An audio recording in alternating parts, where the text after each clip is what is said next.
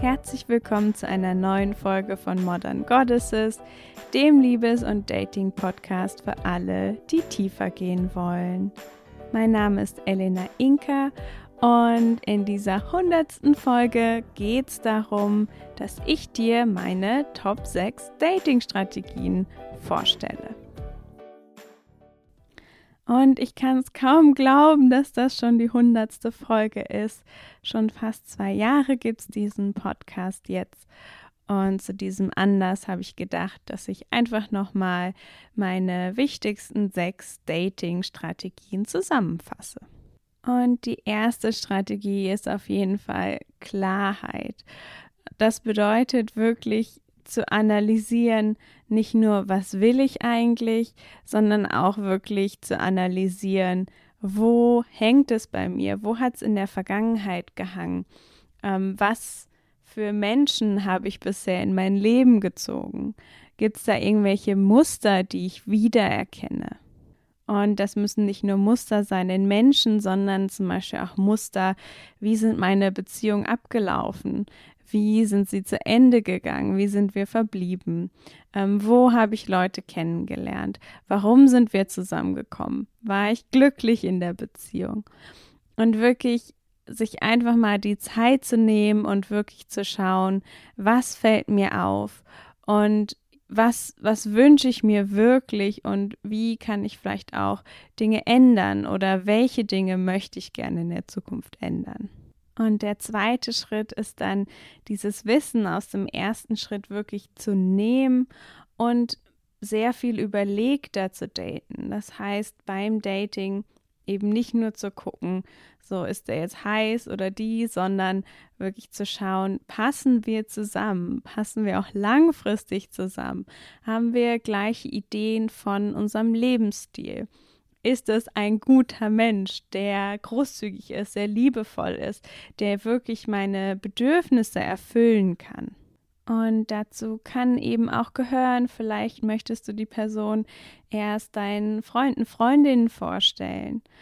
Und ja, wirklich dir einfach ein bisschen Zeit lassen, um den anderen ein bisschen mehr kennenzulernen, weil in der Regel Gerade beim ersten Date oder den ersten paar Dates präsentieren wir uns doch sehr, sehr stark von unserer besten Seite.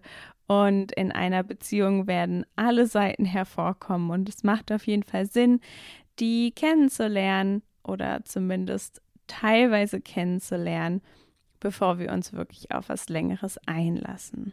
Und dann der nächste Punkt ist eben sich nicht nur aufs Dating zu konzentrieren, sondern ähm, dich eben auch auf dein restliches Leben zu konzentrieren, zu schauen, dass du da so erfüllt wie möglich bist, dass du vor allen Dingen auch viele ähm, ja, Kontakte mit anderen Menschen hast, die dich erfüllen, sodass du eben nicht ähm, ja, verzweifelt bist oder da sehr bedürftig, was eben ähm, Verbindung angeht beim Dating, sondern dass du da voll bist und eben auch einfach voll bist mit Pleasure, also mit Dingen, die dir Freude bereiten, äh, mental und auch physisch, die sich gut anfühlen.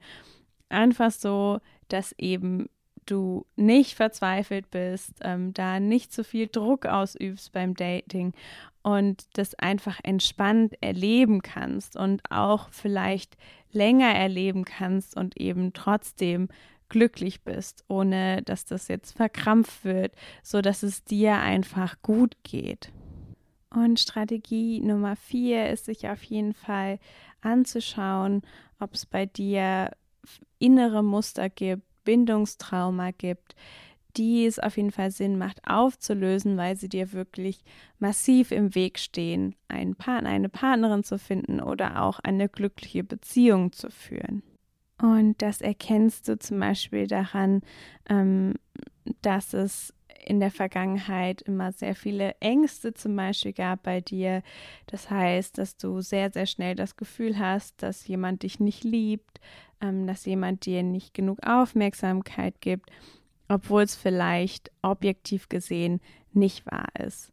Und hier ist natürlich immer wichtig zu schauen, ist es jetzt wirklich so, dass du quasi ähm, zu viel möchtest und zu empfindlich bist oder war das jemand, der einfach deine Bedürfnisse nicht erfüllt hat?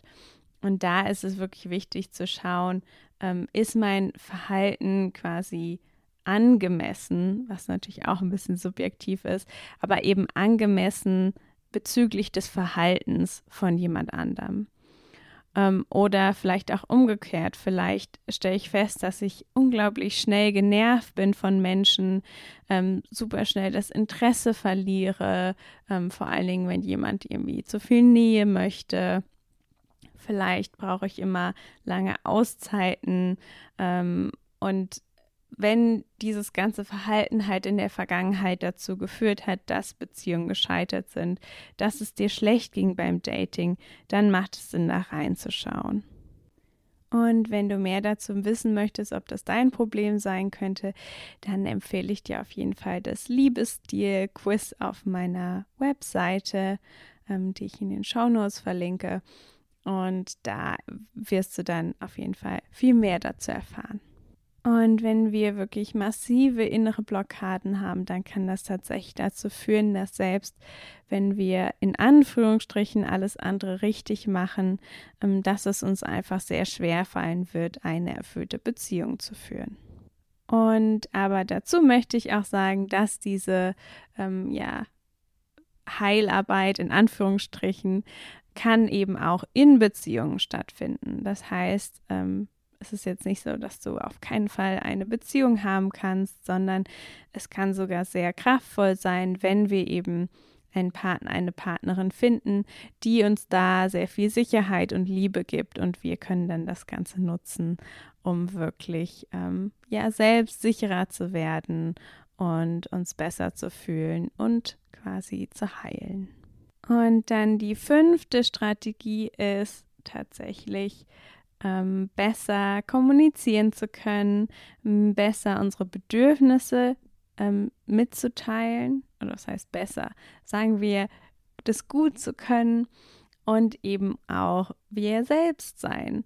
Weil wenn wir nicht wir selbst sind ähm, und es auch nicht in unserer Beziehung sein können, dann ja, ziehen wir halt auch nicht die Leute an, die wirklich zu schätzen wissen, wer wir sind. Und wir erleben es nicht wirklich uns entspannt und geliebt und eben wir selbst zu fühlen. Und Bedürfnisse und Grenzen aufzeichnen ist eben ein ganz wichtiger Bestandteil des Authentischseins. Und da wirklich auch kleine Schritte zu machen, wenn es dir schwer fällt und wirklich an, anfangen, überhaupt in deiner Umwelt ähm, mitzuteilen, wie es dir gerade geht, was du gerade möchtest und deinem System eben beizubringen, dass es total okay ist, deine Bedürfnisse mitzuteilen. Und im Gegensatz zur Kindheit, wo unsere Bedürfnisse eben nur von unseren Eltern erfüllt werden konnten, oder was heißt nur, aber zu einem großen Teil, gibt es einfach ganz, ganz viele Menschen auf dieser Welt. Und du wirst sicherlich auch welche finden, die deine Bedürfnisse unglaublich gerne erfüllen und du wirst auch erleben, dass das eben ein total toller Ansatzpunkt ist, um wirklich tiefe Be äh, Bindungen zu formen, wenn wir eben gegenseitig füreinander da sind und für unsere Bedürfnisse. Und vor allen Dingen auch, wenn wir unsere Bedürfnisse selbst anerkennen, dass sie okay sind, ähm, egal was sie sind, auch wenn wir zum Beispiel ein totales Bedürfnis nach Nähe haben, dass wir uns nicht selbst verurteilen, sondern das einfach anerkennen, das ist unser Bedürfnis. Und das ist quasi der erste Schritt, um dann auch in der Beziehung ähm, das überhaupt kommunizieren zu können.